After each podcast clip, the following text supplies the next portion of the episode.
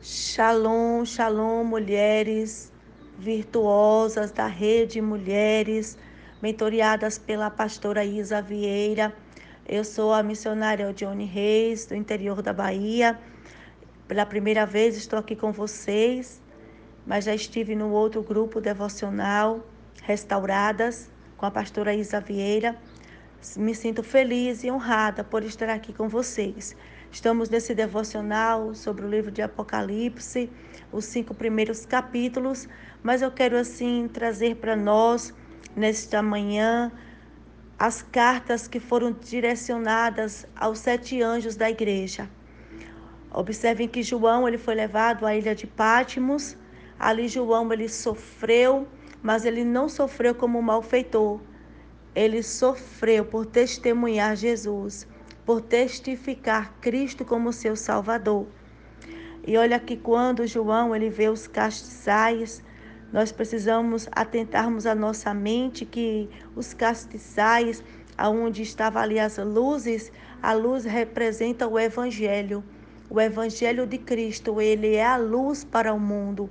E ele disse: "Olha, vós, meus discípulos, vocês são o sal e a luz desse mundo.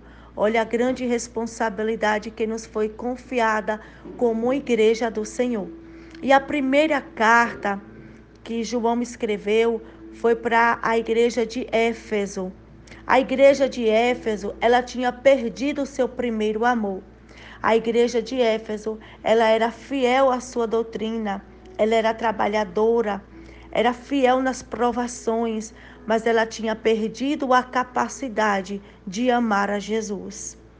E mulheres, observem que tem muitas mulheres que elas não traem o seu marido, elas são fiéis aos seus esposos, porém elas não mais são relacionáveis com ele. Elas não têm a intimidade com seus maridos, elas não têm aquele amor ao seu esposo. Elas aprendem a viver por viver com eles, mas elas não têm mais aquela intimidade, aquele amor com o seu marido. Então eu entendo que Deus chamou a atenção da igreja de Éfeso, porque elas não tinham mais esse momento de intimidade com ele. Elas não tinham mais este amor, eles não eram mais relacionáveis com o Senhor. E isso é um perigo, e o Senhor os exortou, chamou-os ao arrependimento, para que viessem arrepender-se e voltar às primeiras obras. É necessário voltarmos ao primeiro amor. Quando nós estávamos naquele ápice do primeiro amor, aquelas obras. É como uma mulher mesmo, quando ela logo ela está no início do seu casamento, ela prepara uma boa mesa para o seu marido, ela tem prazer em arrumar a casa, ela tem prazer em ver seu marido bem arrumado, cheiroso, ele está com sua barba bem, bem feita, ela tem aquela preocupação em ver tudo ordenado e de estar já disposta a recebê-lo na porta quando ele chegar do trabalho. Mas com o passar dos anos, ela vai perdendo este amor. Ele pode chegar a qualquer horário, ele pode comer qualquer coisa, ele pode vestir qualquer roupa, ela não vai se preocupar. Deus, ele chamou a atenção da igreja de Éfeso a voltar a este primeiro amor. Senão eles se arrependessem, eles seriam removidos do lugar do candeeiro, do lugar da luz. Eles recebiam uma punição. E nós temos que estar atentos a isso, porque o vencedor, ele vai se alimentar da árvore da vida. E isso é ter a vida eterna. A vida eterna é comunhão com Deus, porque Deus, ele é amor. Aleluia. Ah, como nós somos exortadas por essas cartas. Como Deus nos chama a nossa atenção. A segunda carta foi a igreja, né, de Esmirna, que ficava ali em Esmirna. Era uma cidade grande, do comércio, de riqueza, porém ela era pobre aos olhos do ela era pobre aos olhos do homem, mas era rica aos olhos de Cristo. Era uma igreja que não possuía riquezas, porque a riqueza estava sobre a cidade, mas diante de Deus, ela, ela era uma, uma igreja rica, como tem muitas igrejas hoje. Você é pequenininha, as pessoas olham e chamam até a igreja de fundo de quintal, que aquela igreja não vai dar para nada, que não vai sair do lugar, mas para Deus tem a riqueza, porque elas sofriam os mártires e elas estavam ali, olha, firme. E ela era exortada a ser fiel até a morte. Ser fiel até a morte. O vencedor de modo nenhum sofrerá o dano da segunda morte. Não, minhas amadas. Quem for fiel não vai sofrer o dano da segunda morte, que é ser condenada a estar no lugar de enxofre, onde foi preparado para Satanás. Os inimigos, eles podem até matar os crentes, mas jamais esses crentes vão sofrer a morte eterna se eles forem fiel até o fim. A terceira carta foi a igreja de Pérgamo. Essa igreja, ela estava misturando com o mundo. Ela estava se perdendo com o senso da verdade, infelizmente.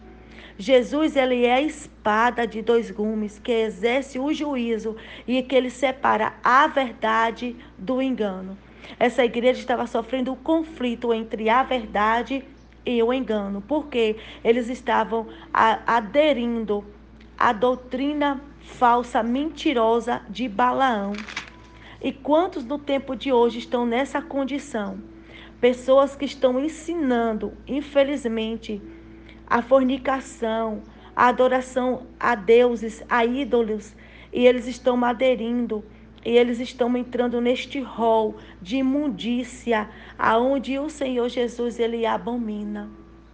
Porque a doutrina de Balaão aceitava a fornicação, a mentira, o engano, e muitas igrejas entram nessa doutrina de Balaão, aceitando tudo para ter um grande número de pessoas na igreja.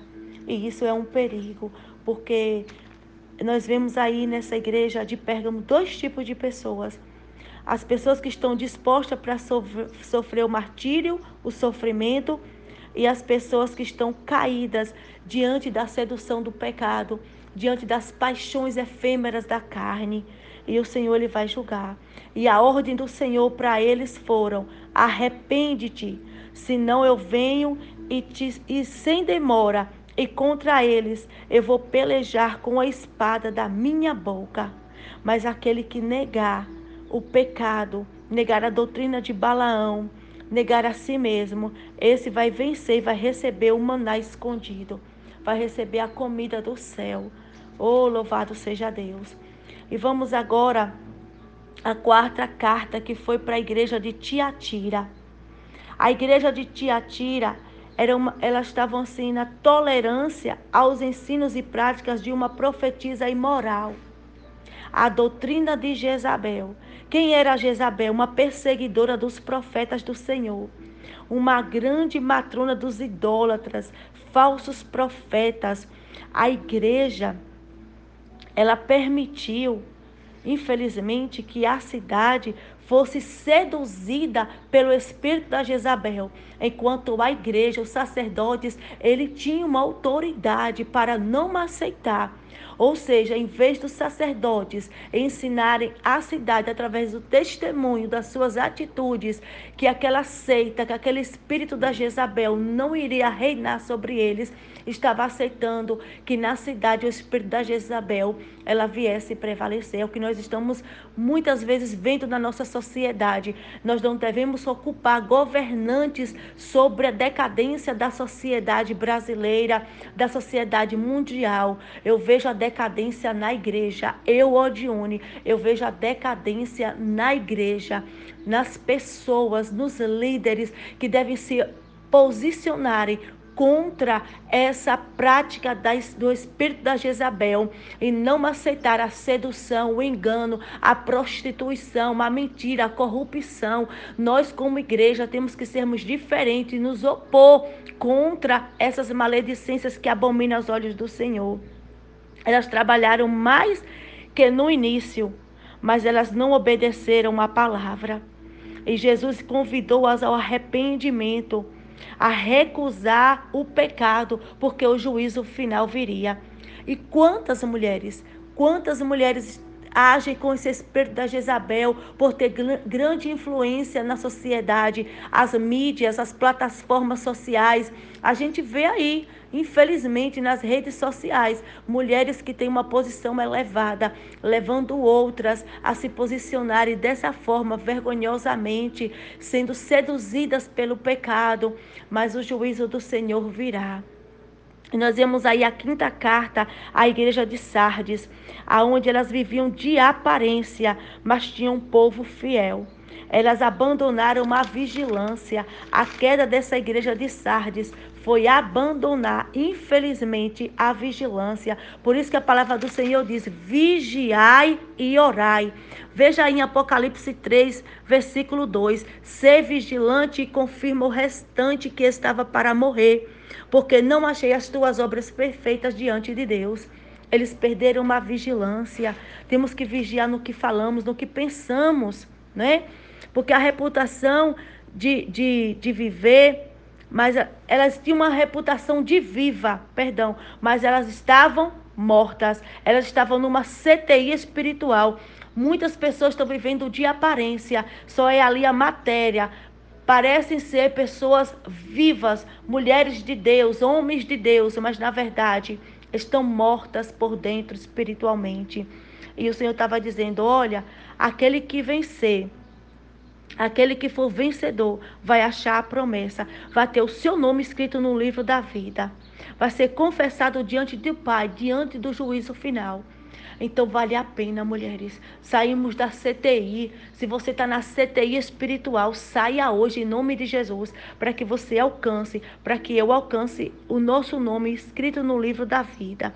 A sexta carta foi a Filadélfia, para a igreja de Filadélfia. Uma igreja que tinha pouca força, mas era fiel.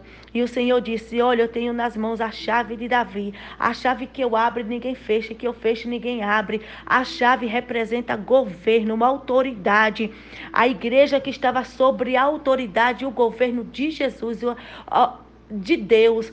Temos que deixar todo o governo da nossa vida diante do Senhor. É Ele que tem que governar, é Ele que tem que ter autoridade sobre nós. Só podemos ir aonde Deus mandar, falar aquilo que Deus manda e conservar o que tem, para que ninguém roube. O que foi que a igreja de Filadélfia tinha? Fidelidade. Por isso que o Senhor disse: conserva essa fidelidade a mim, para que vocês sejam dignos, aleluia, de estar no rol do nome escrito no livro da vida. E é uma porta que ninguém vai poder fechar diante de vocês sobre a fidelidade. Não podemos perder a nossa essência de cristã, a essência de mulher virtuosa, a essência de mulher aonde vivemos a palavra do Senhor. E para finalizarmos, está aqui a igreja, a sétima igreja de Laodiceia, uma igreja morna. Era uma igreja que eles não tinham mais o fervor espiritual. Era uma igreja rica financeiramente, mas espiritualmente elas eram pobres. Uma igreja onde é, Jesus ele apresenta como aquele que é constante. O Senhor não espera da gente a inconstância. Por isso que Paulo, nas cartas, ele escreve muito sobre a constância. Seja constante na sua fé, na sua doutrina. Seja constante naquilo que você fala. Seja firme. Não adianta ser rica e abastada, mas aos olhos de Cristo, pobre, miserável. Temos que sermos sim ricas diante do Senhor. E essa igreja foi exortada a olhar para a vida na perspectiva de Cristo, olhar para a vida na perspectiva do Senhor e aceitar a disciplina, a correção do Senhor. Ah, mulheres, como é importante olharmos para Cristo como nosso legislador verdadeiro, como nosso governador. Amém? Perdão, ficou um pouco extenso, porque as sete cartas da igreja, eu tentei resumir aqui um pouco, para que você não venha ter é, um medo de meditar nessa palavra, em Apocalipse, não. Temos que aceitar as correções do Senhor e entender, Pai, em qual igreja eu estou encaixando hoje. Em qual dessas cartas, se o Senhor fosse escrever essa carta agora para mim e para você, como igreja do Senhor, qual dessas você encaixaria? Será que você está se preocupando tanto com as riquezas daqui e se esquecendo que temos que ser ricas diante de Deus, no nosso falar, no nosso proceder? Será que estamos deixando infelizmente, o espírito da Jezabel nos enganar, porque a Jezabel ela é relacionável, ela tem uma intimidade com todo mundo, ela se dá bem com todo mundo. Mas será que essas pessoas que estão se dando bem com todo mundo está vivendo a, a doutrina de Jesus? Está tendo uma vida irrepreensível? Então, mulheres, vamos estar atentas. Lembrando que na palavra do Provérbios 31, no Provérbios 31, da mulher virtuosa, quem achará? Deus é que nos encontra, é Ele que nos encontra as virtudes do Espírito em nós. Vamos nos preocuparmos com as virtudes do Espírito Santo na nossa vida.